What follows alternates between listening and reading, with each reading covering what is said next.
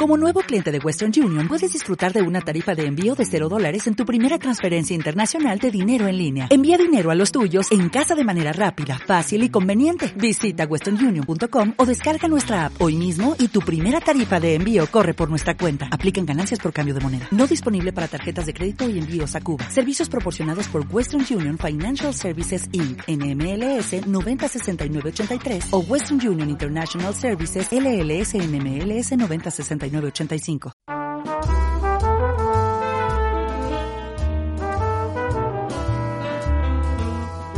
Aquí comienza Pasión Habanos Podcast con David Fernández Prada. Feliz año 2023. Empieza pues el primer podcast del, del, año y la verdad es que con ganas, ilusión y con protagonistas interesantes. Además en un año en el que vamos a ir alternando, ¿no? Pues grandes figuras, creemos que también puede ser una buena labor cultural el apoyar a emprendedores, gente que han surgido y nacido antes o después de la pandemia, pero que tiene cosas interesantes que contar.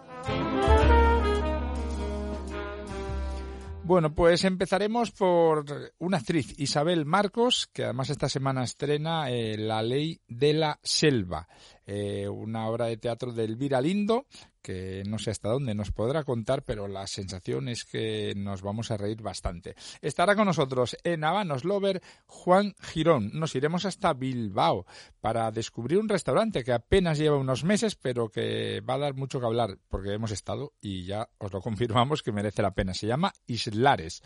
Eh, después habrá que encender un habano H. Human Regalías porque José Andrés Colmena no le vale cualquier cigarro, ya lo sabéis. En los planes os vamos a proponer ir a Sevilla. Allí se celebra a finales de mes un festival internacional de música de cine, algo singular y atractivo. Y por supuesto música no va a faltar en nuestra despedida con la familia Varela Miranda y su canción Caballo Viejo. Así que venga, vamos ya a arrancar que nos esperan las tablas del teatro.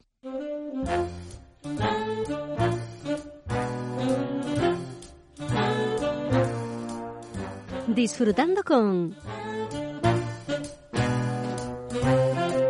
Pues hemos empezado el, el, año hablando de dos disciplinas que me encantan. La semana eh, pasada, pues eh, hemos conversado al final el arte, eh, el cine, la música, por supuesto, y el teatro. Es un año 2023 queremos que sea un año en el que vayamos alternando, ¿no?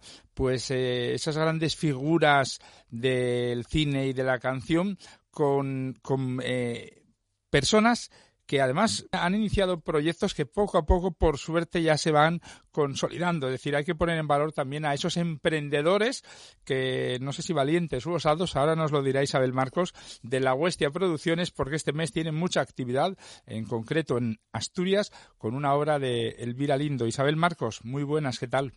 Hola, muy buenas, encantada de estar aquí con vosotros. muy pues buenas. fantástico, porque eh, al final eh, la Huestia em, es una, una suma de, de, esfuerzos y de fuerzas que, que, prácticamente había nacido antes de la pandemia y que quedasteis petrificados. no lo pudiste haber definido mejor. Así fue, nos hicimos compañía eh, unos meses antes y empezábamos un proyecto eh, bueno, bastante importante para nosotros, ya que era además el primero. Y nada, paramos en seco porque eh, llegó la pandemia y, y no pudimos avanzar. Lo único que hacíamos, y es verdad que hacíamos videollamada y seguíamos ensayando texto, lo que podíamos, porque era de verso.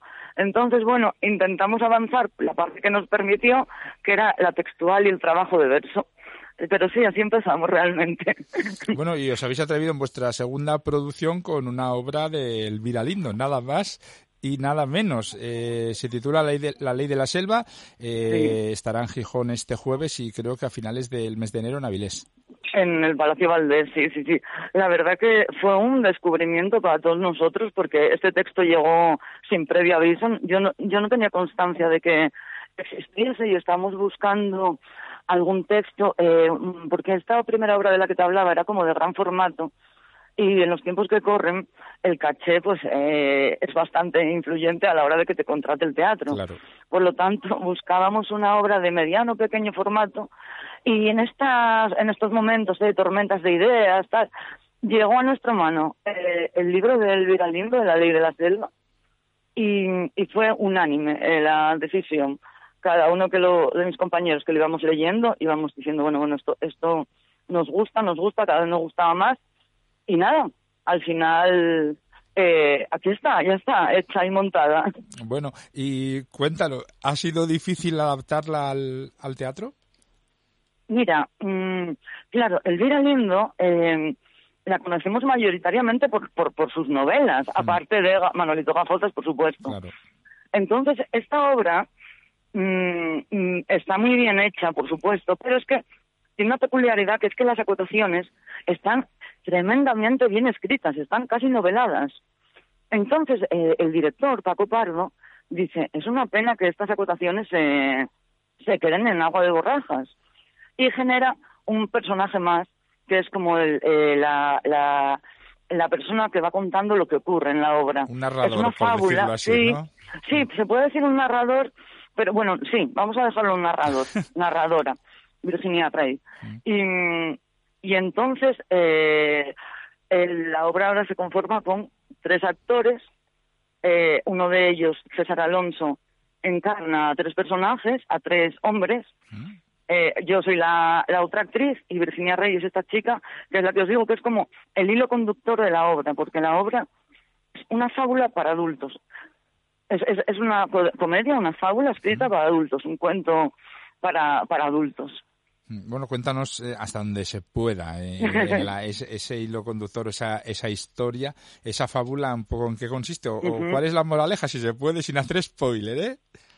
Eh es, mm, es, complicado no hacer spoiler y yo quiero ser muy prudente en lo que te cuento, pues pero yo es que no sé resumir, entonces lo voy a intentar. Vale, ánimo. En, venga, mi personaje, que es encarno a Guadalupe Salmerón, está un poco, eh, es un personaje que vive en el tedio, en la rutina, en el día a día, con un marido bastante, vamos a decir, eh, cuadriculado. Un marido bastante obsoleto. Y un marido que además tiene una peculiaridad que es dentista y que trafica con dientes animales salvajes. Madre mía. Entonces esta mujer, mm, en un momento dado, conoce a otro individuo que como os comentaba antes, es el que el mismo mm, actor el que lo encarna, César Alonso, y entonces con ese individuo que le cuenta unas eh, atrocidades de aventuras, ella queda prendada. Entonces empieza el intervalo entre uno y otro. Y empieza a conocer un poco del mundo y empieza a ver que hay algo más después de la puerta de su casa. Y eh, está en el piso de arriba ahí empieza el, el enredo, la, la, comedia. Vamos a dejarlo ahí, ¿no? Vamos a dejarlo ahí, que te veo que te lanzas. Te iba a decir, eso te iba a decir. Bueno, pero es muy atractiva, ¿eh? La verdad es bueno, Elvira es una, es una crack escribiendo. sí. Y claro, si encima dices que está todo escrito pormenorizado y, y ha encontrado esas agotaciones, ¿no? Que, que posiblemente hacen también la novela más atractiva, ¿no? A mí me parece maravilloso, sinceramente, el, el hecho de, de, poder rescatar las agotaciones y, ya ves, crear otro personaje que no existe en la obra. ¿Y sabéis si más compañías de teatro han ido representándola? O, sí, sí, sí, pero hace muchos años una compañía del País Vasco que tengamos constancia y, y, no, no, no sabemos de más realmente es que no es nada conocida hasta ahora. No, la verdad es que no, no, la tenía yo tampoco muy controlada. La ley de la selva es su la ley de la selva. del libro y, también de la obra de teatro. Sí, sí, sí, ahí queda eso. bueno, pues anotado está. Esperemos que os traiga muchos éxitos en este 2023, eh, no, solo en la región, sino fuera, que seguro que, llamará la atención y que bueno, que ojalá que podáis hacer un buen, una buena tournée, nunca mejor dicho. Así que, pues que tengáis muy buen año y que la ley de la selva nos haga reír mucho, que creo que tiene pinta de que va a ser así. Lo vamos a intentar por todos los medios. Muy mm, bien. Hasta luego. Muchas gracias. Hasta luego.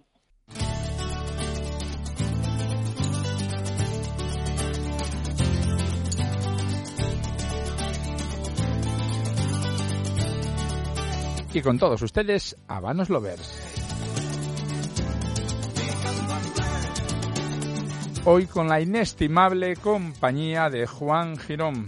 En un nuevo año, 2023, le damos la bienvenida, Juan. Muy buenas, feliz año. Feliz año, David.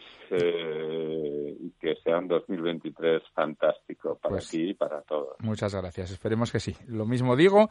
No sé si has comido mucho turrón. ¿Eres muy goloso o eres de los que te contienes un poco? Sí, ¿no? Sí, sí. Ahora empieza esa operación siempre complicada de volver a los hábitos normales. Así que sí, sí, sí que me gusta el dulce, con lo cual lo paso fatal después cuando veo las consecuencias. A posteriori, sí. Mientras tanto lo disfruto mucho. y tanto, y tanto. A mí también me, me, encanta todo. Mazapanes, polvorones, turrones y, y todo, la verdad. Bueno, hoy, oye, había pensado hoy en hablar del Club Pasionabanos, porque mira que es un podcast que, que se llama así Podcast Pasionabanos, que depende del club, que, que, hay una vinculación clarísima, pero realmente es verdad que no, no, no le hemos dedicado, eh, yo creo que suficiente tiempo o un espacio para ese club que ya nació hace más de, más de 15 años y, y que, bueno, al final es un, un colectivo que, que aúna a todos los amantes de, de los tabacos, ¿no? Bueno, yo creo que para los que, bueno, los que hemos disfrutado del club como, como socios y como visitantes, pues son esos dos claros apartados. Por un lado, la sede del club, que, que, que, ha vivido en dos espacios muy diferentes. El primero, recordarás bien, era en la Casa América y ahora que estamos ahí eh, pues, en Ferraz, número dos. Y, y en los dos casos siempre ha habido han sido espacios especiales y cada cual tenía su punto. A mí particularmente me gusta más la, el nuevo, quizás en una ubicación no tan céntrica, pero con esas ventanas, con esa capacidad de, de, de abrir, de esa ventilación también natural y con esa luz de en función de la hora del día a la que vayamos, eh, pues a, mí me gusta mucho. Ese sería el, el el primero de hmm. los, de los Es muy señorial, además, es un sitio eso que tiene esa señorialidad, ya el edificio en sí, ¿no? Y, y también esos techos altos, no sé, yo creo que cumple muy bien, ¿no? Eh, eh, pues, eh, eh, esa línea. Eso sería una parte. Entiendo que posiblemente las actividades del club serían otra de las patas, que hay una actividad frenética. He acabado el año, además, por todo lo alto con una cata de, de champáns, pero realmente hay una planificación y, pasan muchas cosas a lo largo del año. Sí, yo, yo creo que hacen, hacen una labor fantástica. Yo creo que, por un lado, todo lo que tiene que ver con, con eventos eh, físicos que requieren de la presencia de alguno de los socios, que siempre normalmente son en Madrid, aunque yo sé que, que intentan hacerlo también en otros lados, en otros puntos de España, pero es más complicado porque son innumerables los puntos, pero eso serían un poco vivir las experiencias difíciles de asistir por el número de asistentes y por la ubicación, insisto, pero que también se ve que hacen un esfuerzo y cuentan esas experiencias y también se intenta vivir a través de los vídeos que cuelgan de todo el esfuerzo que está haciendo en redes sociales, ¿no? Entonces, si bueno, si uno no se puede acercar, es, es el club el que puede llegar a través de los dispositivos móviles o de los o de los ordenadores, ¿no? Viendo catas, maridajes, como dices tú, o incluso ya esos grandes eventos de presentación, muchas veces presentaciones a nivel mundial, eh, que se hacen en un punto determinado eh, y que y que son son fantásticos a la gente le, chifla acudir. Y luego em, yo, yo pondría una tercera pata, que es la posibilidad de socializar y de entrar en contacto con gente que tiene la misma pasión que tú, ya sea físicamente o a través de las redes, que también muchas veces se conoce la gente a través de las redes, pero también eso, yendo al club, a la sede, pues eh, se genera un ambiente de, cordialidad y de amistad que, bueno, que sabes que el que está allí disfruta con lo mismo que tú y eso es una maravilla. Sí, hombre, a mí, a mí del club hay otra cosa que me, que, me gusta muchísimo, no son ya solamente los maridajes, la innovación, sino toda esa información de peso que me es de utilidad, ¿no? Es decir, es decir, y, un amigo, ¿y dónde puedo comprar? Pues cuando sabes dónde están los especialistas en España, pues si sabes los puntos de venta, quieres saber el vitolario, es decir, todo ese, ese fondo de armario del mundo de los habanos está en la página web del Club Pasión Habanos y es interesantísima. Luego ya todo, todo lo demás y como decías tú, la importante capacidad de socializar, de que la gente se conozca, pues a más a más, pero no olvidemos tampoco esa gran utilidad del mundo, dentro del mundo del habano. Pues nuestro maravilloso club, querido, y larga vida, sin duda ninguna. Juan Girón, un abrazo. Otro fuerte para ti. Restaurantes con personalidad. Bueno, pues parece que últimamente viajamos más al norte que al sur y, ya sabéis que yo intento ser eh, demográficamente y geográficamente justo, ¿vale? Pero bueno, hemos estado en, en Ezcaray, en La Rioja, y no nos vamos muy lejos eh, para empezar el, año hasta Bilbao. El restaurante se llama Islares que realmente no es una población de, Vizcaya, sino de Cantabria. Nos lo explica mejor todo este entuerto Julen Bergantiño, su propietario y cocinero. Muy buenas, Julen. Muy buenas, muy buenas. ¿Cómo estás? Bueno, yo muy bien. ¿Y tú? Porque estás casi como un niño con zapatos nuevos porque es este año cuando has abierto tu restaurante propio, ¿no? Efectivamente, abrí eh, la última semana de julio y, pues sí, todo, todo está siendo nuevo, todo está siendo como aprender a andar en bicicleta, cada día una aventura nueva. Bueno, tú habías, tienes una, eres joven, pero tienes mucha experiencia, habías estado con Álvaro Garrido en Mina, eh, bueno, con otros muchos cocineros, a mí me gusta mucho, por ejemplo, también Jordi Vila de Alquimia, con el que también estuviste, y bueno, has juntado todo ese bagaje, y no sé si has notado mucha diferencia de ser solo empleado y cocinero a gestionar todo.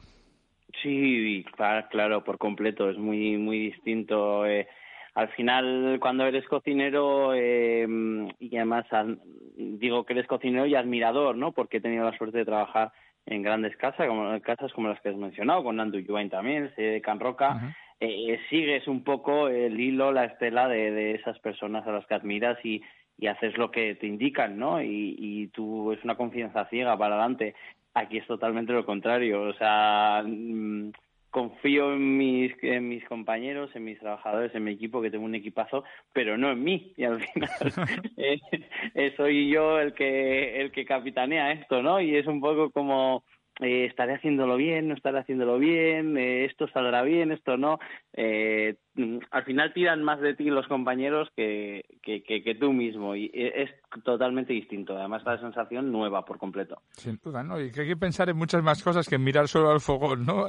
Hay que mirar los costes, hay que mirar, eh, bueno, un poco todas las sensaciones que tiene en el restaurante un, un cliente, ¿no? Bueno, cuéntanos un poco el nombre, que puede llamarle la atención a, a, a los que no sean de, de Cantabria o de, o de Vizcaya en este caso, Islares ¿Por qué ese nombre para tu restaurante? Bueno, eh, yo siempre he querido tener un restaurante y digamos que desde pequeñito era mi idea tener un restaurante, no sabía qué dedicarme y esto no es de, eh, mira, soy cocinero y por ello un restaurante. No, eh, yo más empecé en la sala, como me vino, o sea, con 15 años empecé a trabajar en pubs de noche, o sea, yo la hostelería la he vivido la mamá desde pequeñito y sabía que quería un restaurante, pero no sabía si me dedicaría a esto, si lo tendría alguna vez en la vida. Y siempre he tenido claro que mi restaurante iba a ser del norte. Por una razón, eh, nosotros, yo soy de Bilbao, nací en Bilbao, toda mi familia es gallega. Eh, sí es verdad que desde hace bastantes años veraneamos en, en Islares, en el camping de Islares, en Arenillas, y yo me escapo siempre de vacaciones a Asturias. Pero entonces esa ah, carretera... ¿Te has, quedado, ¿te has quedado con todo el norte para ti? Efectivamente, la 8 y la Nacional 300, 634 son como mi, mi propia casa porque las he recorrido de un lado para otro sin parar infinidad de veces. Entonces, yo tenía muy claro eso. Lo que no tenía claro era cómo llamarlo. Sé que a mí me, me llega todo esto de la cocina o el amor, digamos, por la hostelería por mi abuela, ¿no? Y mis abuelos.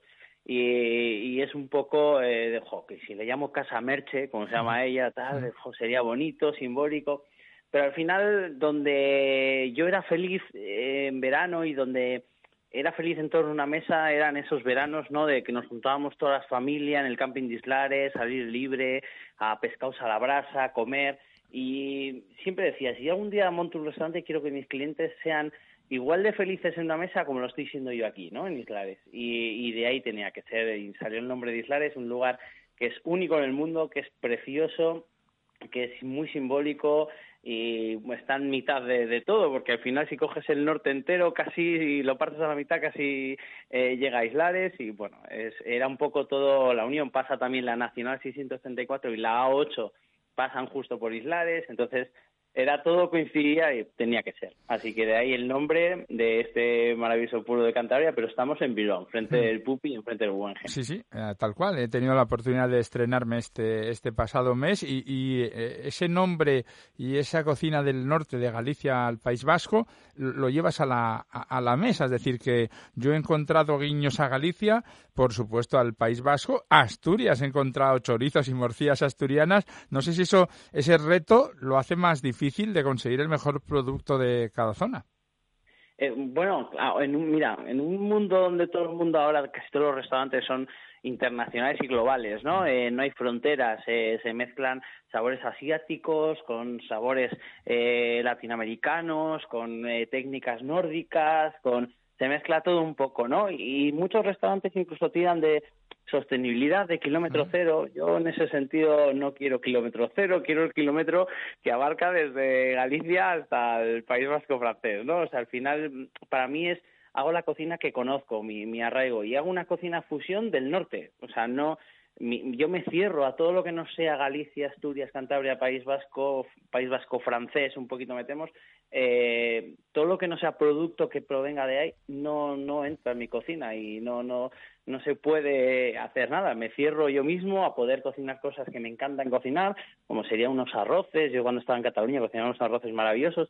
Pues no puedo hacer porque no se elabora aquí, pero mm bueno, al final tiramos mucho de, temporalidad con todo esto, pues te tienes que nutrir de lo que te da eh, la huerta del norte, el mar Cantábrico, la temporada de setas, de caza, de las lluvias.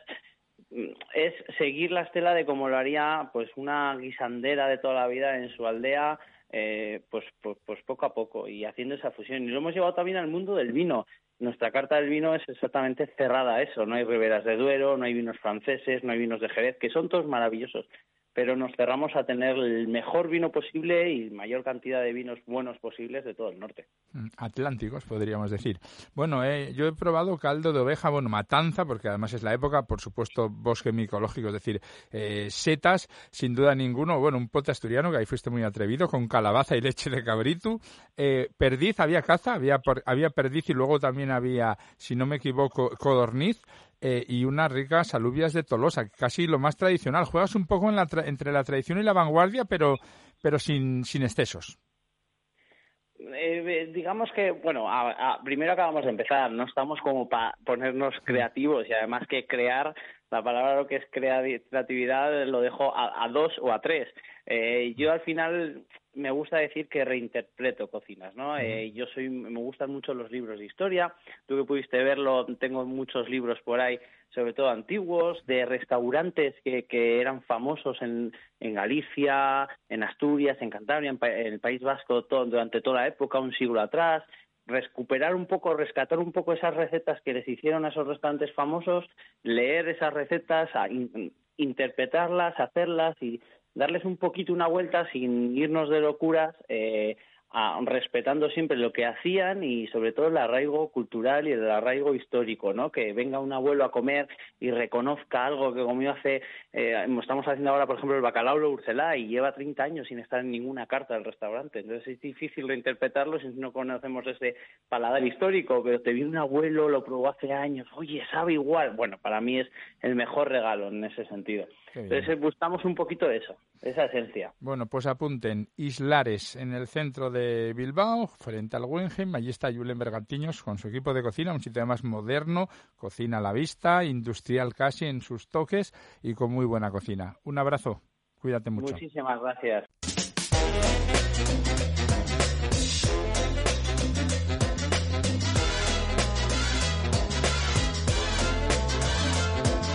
Qué bien huele, qué aroma tiene este tabaquito que nos trae hoy José Andrés Colmena. José Andrés, muy buenas, ¿qué tal? Muy bien, David. Bueno, eh, estamos ya en enero, ya las comilonas han pasado, se han portado bien los reyes contigo, por cierto. Sí, la verdad es que ha sido muy bueno este año pasado. ¿Solo este año? qué malo soy, qué malo soy. Bueno, pues hoy creo que estás aromatizándonos con una Schumann regalías. Eh, he leído además que este Schumann que te estás fumando eh, viene en una bonita petaca metálica de cinco cigarros, mm, pero lo habrá también en otros formatos, ¿no? Vamos a ver, te cuento. Por empezar por el principio. Venga. Eh, el Schumann regalías actualmente pertenece a la línea retro, que hemos hablado en alguna otra ocasión que otra.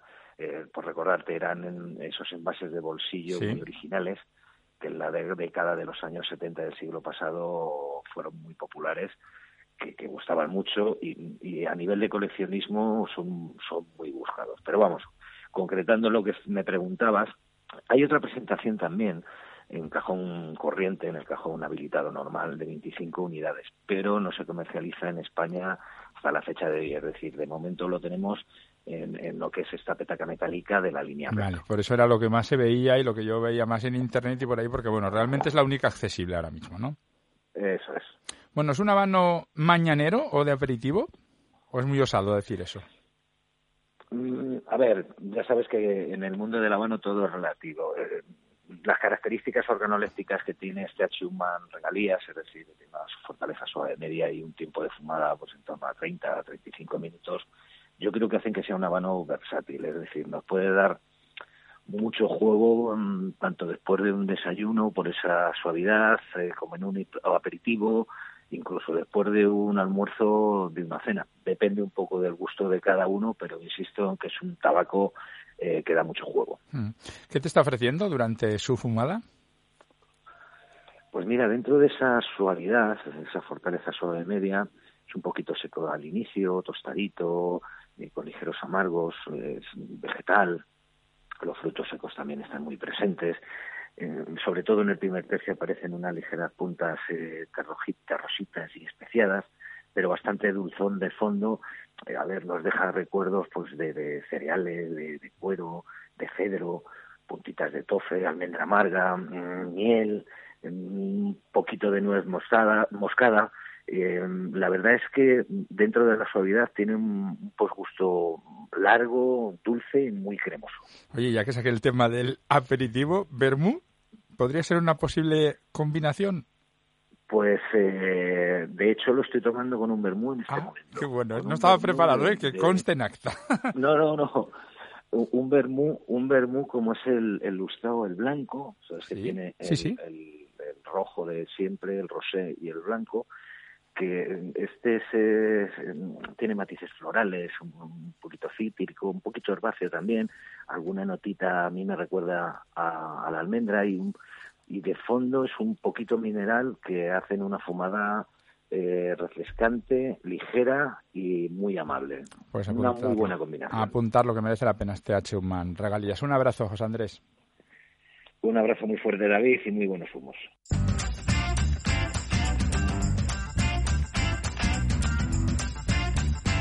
Y llegamos a los planes. Os proponemos un festival, bueno, pues diferente, el Festival Internacional de Música de Cine de Sevilla. Alcanza su segunda edición. Hicieron la primera en 2021, acudieron más de 2.000 personas y es este mes, a finales del 26 al 29 de enero.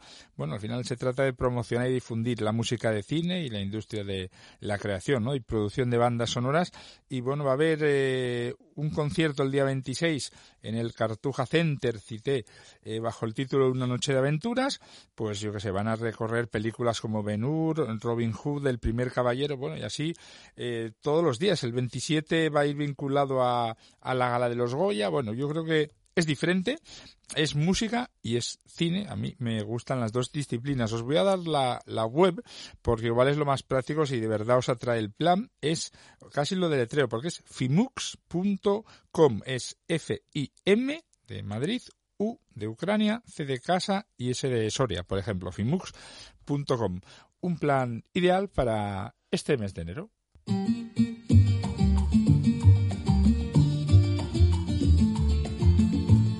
Pues nos vamos con una de las canciones más versioneadas de la historia. Está entre las 20 que más versiones han hecho. Realmente no es cubana, es venezolana al origen y su autor es Simón, pero ha llegado, bueno, ya sabéis, Julio Iglesias la hizo muy mítica Caballo Viejo. Esta es la versión de la familia Valera Miranda.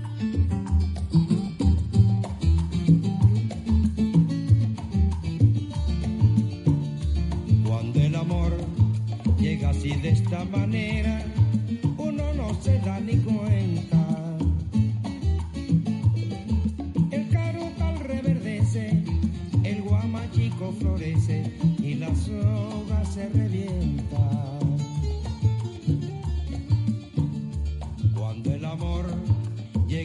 esta manera uno no se da ni cuenta.